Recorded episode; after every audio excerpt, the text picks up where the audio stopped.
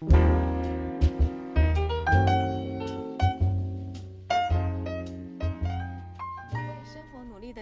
照顾健康的你，营养师在你身边。大家好，我是营养师 Ann。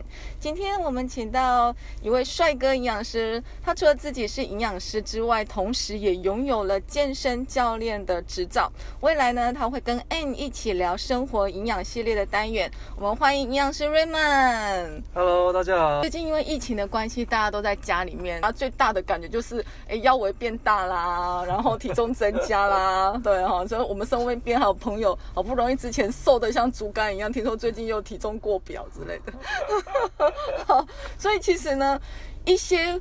呃，行为其实是在那个我们不知不觉当中会犯下一些对于减重来讲其实是很不利的一些动作，哦就是 NG 的行为。所以，我们今天要跟 Raymond 一起聊一聊瘦不下来的六种 NG 的行为。好对，那但第一个呢，其实睡眠是非常重要的，对不对？哦，睡眠超重要。对当然这件事情，呃，在我身上我比较没有睡眠的问题，因为我都是就是三秒我们就睡 Raymond。非常的好睡哎，不管外面的多么的嘈杂，他可以秒睡。所以有些人在问我睡眠的困扰的时候，其实我嗯有时候也讲不出个所以然。啊，真的，因为他没有这个困扰。对但为什么好睡是有原因的，对不对？对，其实是的。对如果我们真的要转讲深一点点，讲到睡眠这件事情，我后来发现，其实嗯我有两件事情做对了，这是在睡眠来说很重要的两件事情。是，对，有一位英国的这个睡眠专家嗯啊、叫 Matt Walker，他说过哈，其实，在睡觉的时候有一件事情，第一个很重要的叫做规律。哦，嗯定期诶，定期不是定期，定期准时的时间上床躺平，对不对？是的，是的。哦，这个我很有感觉。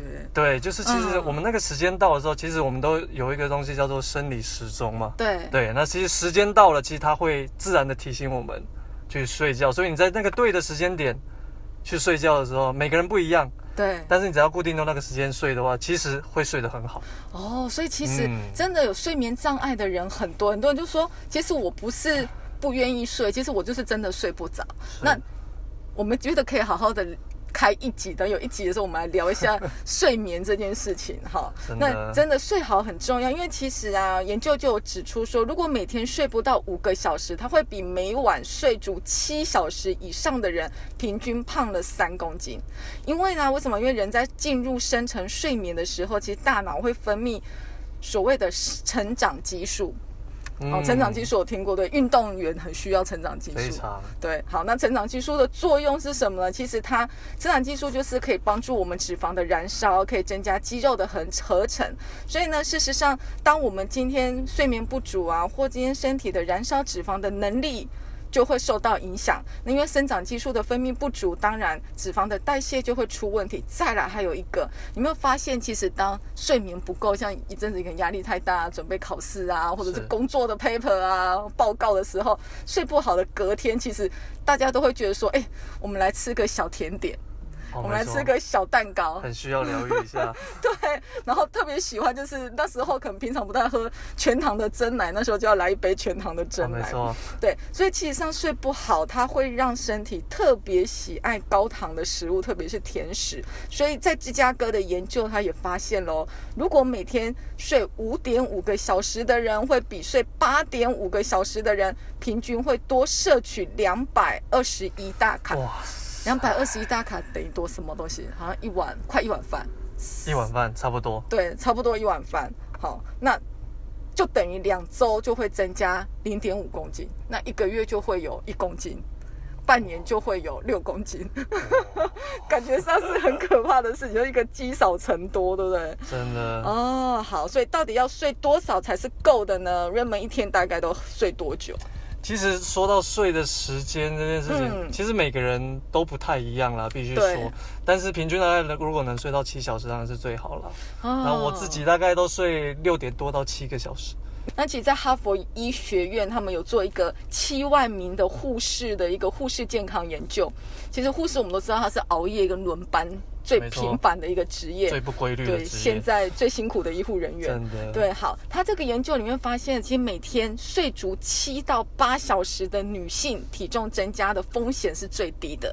所以就是像刚瑞们讲的，其实最好是睡到七个小时，因为很多的研究也发现，其实你睡足七小时，对于死亡率也有很好的降低的效果。而且说到女性，嗯。这是女性的影响嘛？对。那其实男性也有一个很显著的影响，哎，这时候男性的朋友可以听一下，就是我们在看睡满七小时的人，对。跟睡不足五小时的人比起来，哦，睡满七小时的人呢，他的睾丸显著的比睡不满五小时的人大很多，真的假的？真的，这是有研究的，而且哦，男生耳朵要而且真的这个睾固酮的含量也显著的比哦，睡不满五小时的人来的对于对。对于男性雄风而言是很有错，哦，这个就真的是而且见人养识才会懂。而且很重要。为什么讲到睾固酮？对睾固酮其实会促进我们蛋白质合成。有在健身的都知道为什么要做一些深蹲啊等等，去刺激睾固酮的分泌。对对，当你睾固酮哎分泌的少，老得快，肌肉又比较又流失的比较就是快。跟其实男不是说女性会有更年期，男性也有更年期。男性进到更年期时候，其实他也是遇到了同样问题，肌肉萎缩，然后脂肪增加，就出现了那个叫阿北的身材嘛就是嘛。肌少的这种情况 啊。哎呀对，就走样了。对哦是原来如此。好，所以其实早睡是对。不管男生女生都是很有帮助的，对不对哦，好，第一个呢，NG 的行为就是睡太少，哈，太少、太晚睡，其实也会影响到睡眠。刚刚有提到，生长激素分泌的时间大概在十二点前后，所以是其实是十点到半夜的两点。那尽量把握这段期间睡眠，其实它会帮助生长激素的分泌。那生长激素还需要一个很好的、很重要的成分，叫做蛋白质。其实我们发现当我今天没有特别在呃饮食控制，或者是我特别过度的饮食控制的时候，都有可能把蛋白质食物省略掉。好，比如说我今天我知道热量控制，但是我会去喝饮料，然后我把那个饮料。哎的热量扣除到了我的食物里面，反而省掉了蛋白质的食物。所以在荷兰的研究就发现啊，减重的时候，如果蛋白质摄取足够的人，他复胖的几率大概是六 percent。但是如果你今天是吃不够的，受试者呢，他复胖的几率会高达二十三 percent，所以意思就是说，嗯如果我今天在呃，不管今天我减重完之后，蛋白质只要是摄取足够的，它其实是可以减少复胖的几率。那原因当然就是我们都知道嘛，肌肉。需要蛋白质，然后生长激素需要蛋白质，生产所有的代谢都需要蛋白质。好，那还有一个很重要的特点就是，其实我们在吃东西的时候都有消耗能量，对不对？就是这些消化。那呃，消耗能量里面，以三大营养素来讲，蛋白质其实消耗最多的。没错，其实这个时候我们讲到一个专有名字嗯叫做摄食产热啦。对，所以摄食产热效应里面呢，三大营养素最高的就是蛋白质，所以蛋白质的摄取足够其实很重嗯要，它反而还可以帮你来多燃烧一些热量。对，所以在健身而言是很重要的，对不对？没错，哎，那健身其实我们通常会建议，呃，练的是肌肉嘛。是。那在练肌肉的时候，蛋白质我们通常会建议怎么样的摄取方式会比较好？呃，通常如果我们有在健身的话，我们每公斤体重的蛋白质摄取量对，大概会落在一点二到一点五克。那这是什么哦概念呢？其实就是如果好，我假设我六十公斤，对对，那一般人可能一天就是一公克就好，那就是他就吃六十克的蛋白质。那六十克的蛋白质呢？对大概是多少份呢？大概八到九份的蛋白质。八到九份，对，那一份的大小，因为这样听其实会听不懂。听不懂对不对？对那吃一来吃一个鸡腿哈、哦，有含腿排的那个腿，它对，一根这样子大根的就大概有四份，三份到四份这样哦你是。说像那个麦当劳，如果我今天取一个，好像那个呃炸鸡餐，炸鸡餐它就会一个腿排跟一个棒棒腿，没错，所以一个棒棒腿加一个腿排，这样就是四份。大概是四份，没错。哦，好，所以如果我们今天一天需要到八份的话，我就要吃到两份的那个。那个腿排加棒棒腿，啊，这是正常人哦。正常，就是说我哎没有在健身的话，其实我是吃这样够的。是，可是如果我今天有在健身的话，就不一样的，对，我要再吃更多，没错，你可能还要再吃一个棒棒腿。再加。如果以六十公斤的人啦、好 哦，所以我经常看到健身的人，他们会吃很多很多的东西。是他们其实不外乎一定还会再多补充像是高蛋白等等的东西。哦，因为他其实靠呃蛋白质的食物来摄取，还有一个小小问题，就因为蛋白食物都有热量。都还颇高，像动物性的蛋白质，其实它有多余的油脂。没错。但健身其实是不喜欢油脂的，对不对？对。其实讲到刚刚说棒棒腿呢，其实它不是一个那么好的例子。其实蛋白质有很多来源啦。对。那所以我们当然要有最有效的来源，所以很多人会补充这些乳清蛋白，就纯的蛋白质。哦。但你如果要从食物中补充到足量的那些蛋白质，其实是不容易，而且很容易摄取到过多额外的热量。哦。比如说它是用炸的。哦，对呀，那就很可怕了哦。因为其实大家在吃肉的时候，不会特别想说我要吃水煮的，是或清蒸，除非我今天就是节制啊，就是狂吃鸡胸肉的那一种。是第三个，其实就是。其实就减太快啦，很多人就是求 真的克制能力很好，但吃的太少。所以呢，如果今天每个人成年人其实他需要的热量是一千大卡，但是如果过度的节食，就是比如说我吃到九百大卡以下，这个我们好像有一个专有名称叫做极低热量减肥法，对不对？嗯，嗯。那这么低的热量，你就光想到我们身体自己的营养就不够了，所以其实回过来想，当我们今天身体吃的太少的时候，肌肉会流失，还有一个代谢。能力会下降，新陈就是基础代谢率也会跟着下降。这个观念就比较像说，今天很简单啊，身体就需要用到这么多的热量，但是当你今天减少给它的时候，身体会启动它自己的保护机制，它就开始省吃俭用，它就开始少用一点，少花一点。所以当然这时候的身体的代谢率就会下降。那长期下来之后，这样子的代谢率就会被身体记住。所以呢。短时间感觉上哇瘦了五公斤十公斤，可是身体定了这样子的一个消耗，诶，就是节省的模式的时候，省电模式。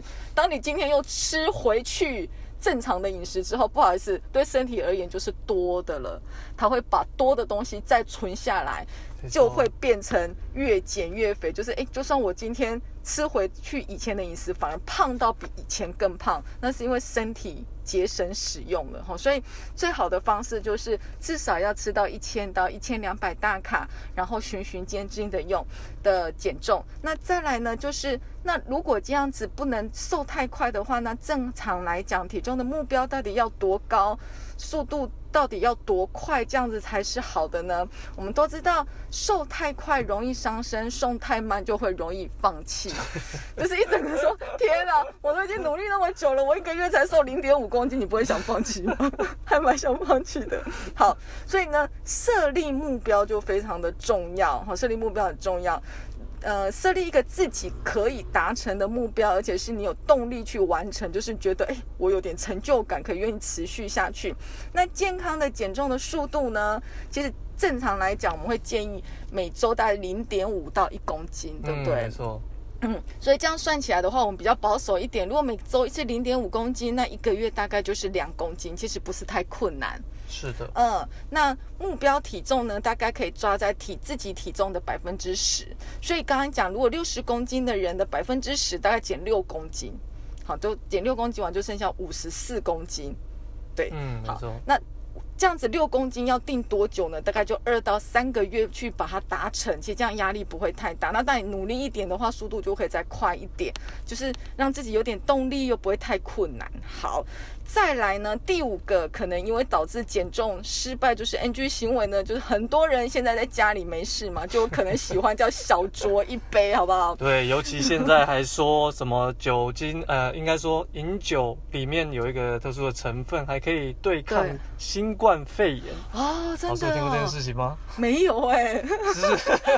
对，我跟你讲，这个就是哪一个成分，哪一个酒开始开始有兴趣对，其实，在红酒里面，它的一个多酚类呢，它可以有效的去对抗新冠病毒。但是，我本来想说让喜欢喝酒的人看开心了起来。但是，这就是重点，就是后面这但是。但是，因为你喝不到这个量，好不好？哦，真的吗？对。它的建议剂量是多少？它其实你要喝到这个量呢，你大概呃要喝一公升以上的红酒。哦。嘿。一公升吗？一公升啊！天哪！嘿，就是我们只是小酌，但不是叫你就是 就是就是跟他拼酒这样子，所以不建议。而且酒精也是有热量的。对对，就重点就是在这里的。我们都以为这样，我好像嗯，不要说红酒，我们光说一杯啤酒，像家里喝那种罐装啤酒，三百多 CC 好像很正常。其实一 cc 的酒精的卡路里就是七大卡，那一公克的。呃，油脂的卡路里是九大卡，所以其实换算下来，你那喝酒精就像喝油一样，它就一体脂肪。很多人都说，呃，酒是一体面包，其实不是，它比面包的热量还要高，它是油脂的程度了哈。所以呢，就是很像一体油，但是呢，你这样子。每天呢省吃俭用，你减重的人就这个不敢吃，那个不敢吃，但是呢就会愿意喝一杯，这一杯可能就把你省吃俭用的都补回来了，哈，太可惜了。真的。那再来，其实我们就很有经验嘛。如果你今天在喝酒，绝对不会只喝酒，你会觉得很还要配一点。对，就是会觉得胃很遮，你知道吗？光喝酒是很无趣的，所以你一定要。就是喝酒一定要配什么？来，老师自己说。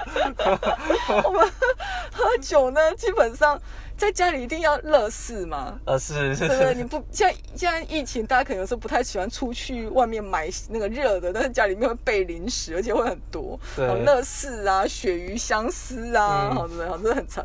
那如果今天是在哦热炒店。什么龙珠啊？你们觉得？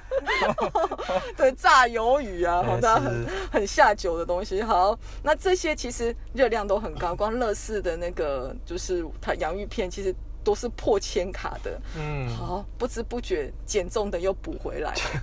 其实我之前有一个案例啊，就是嗯，常常说营养师我都瘦不下来，然后帮我看一下饮食记录。通常遇到这种，我都说。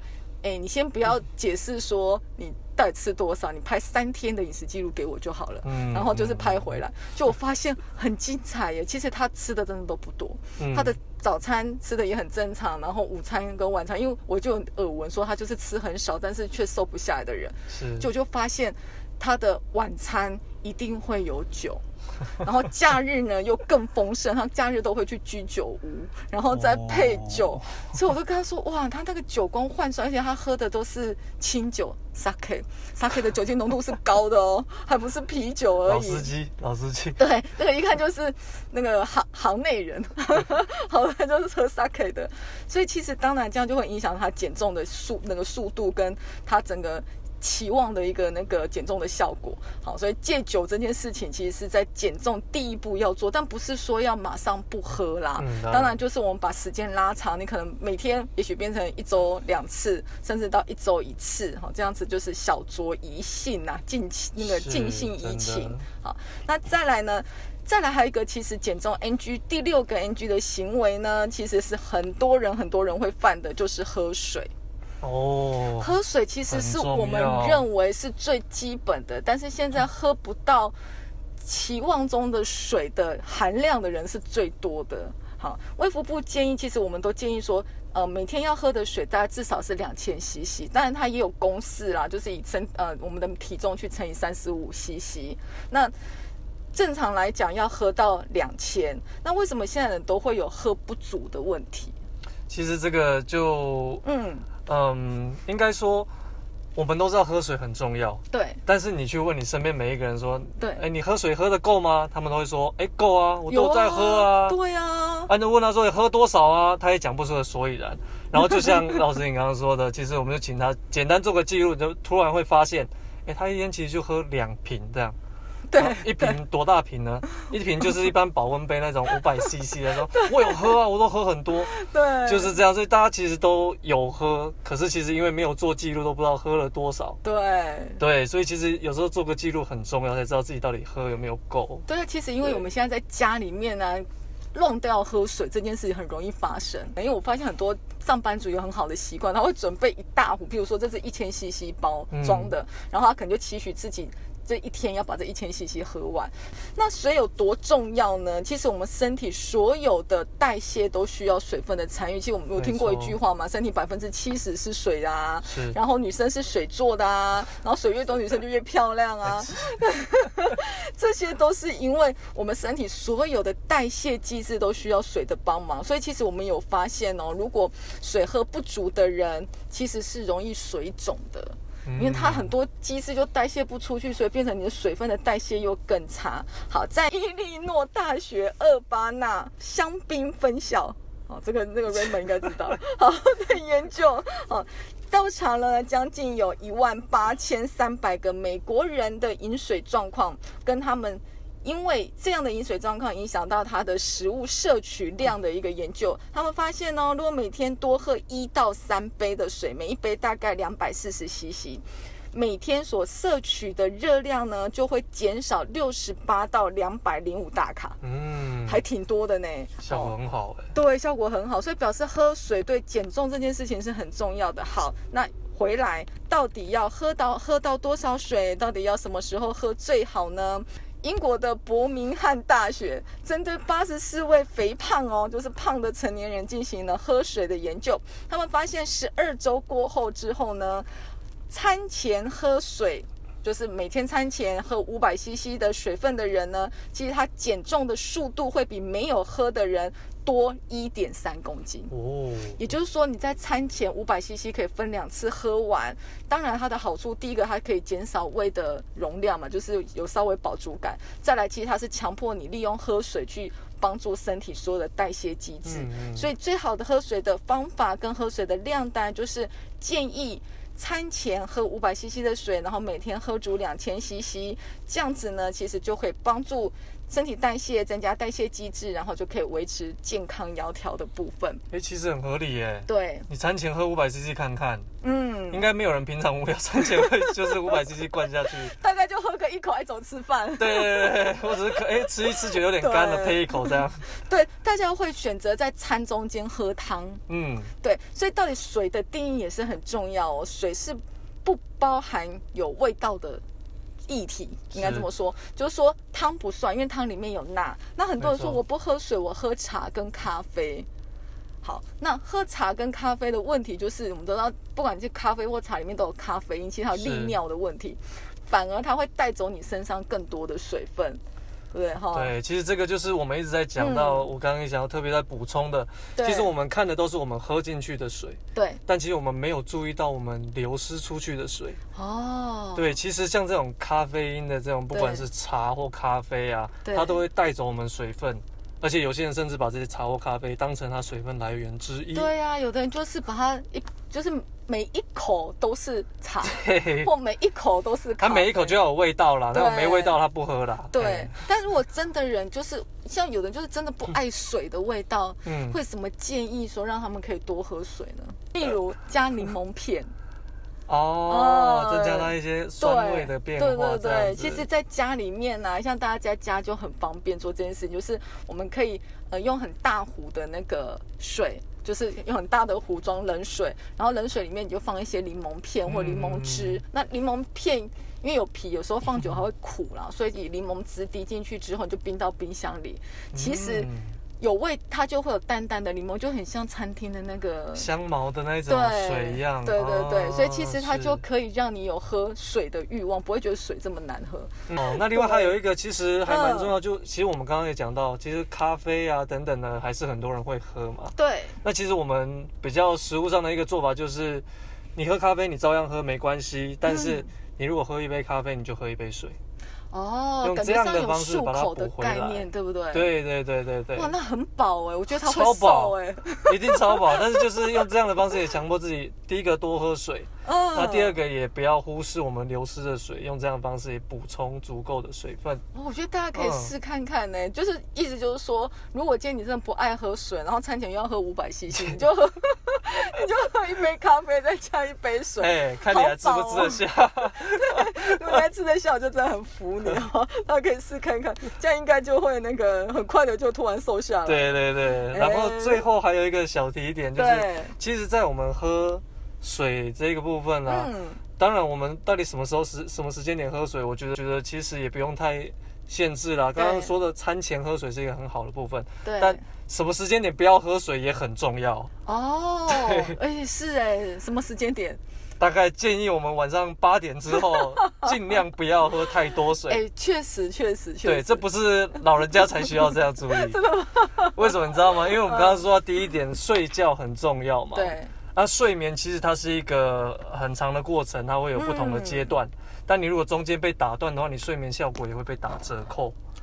所以为什么要晚上八点之后少喝水呢？就是为了不要晚上爬起来尿尿。确实哦，真的。其实喝水，譬如说早上起来一定要一杯水嘛，因为那是要唤醒整个胃肠，所以你就会有上厕所的感觉。是。然后再来的话，就是哎，餐刚刚讲的餐前喝水，还有其实如果今天本身是特别容易水肿的体质，有些女生啊，很明显，这你只要觉得说你。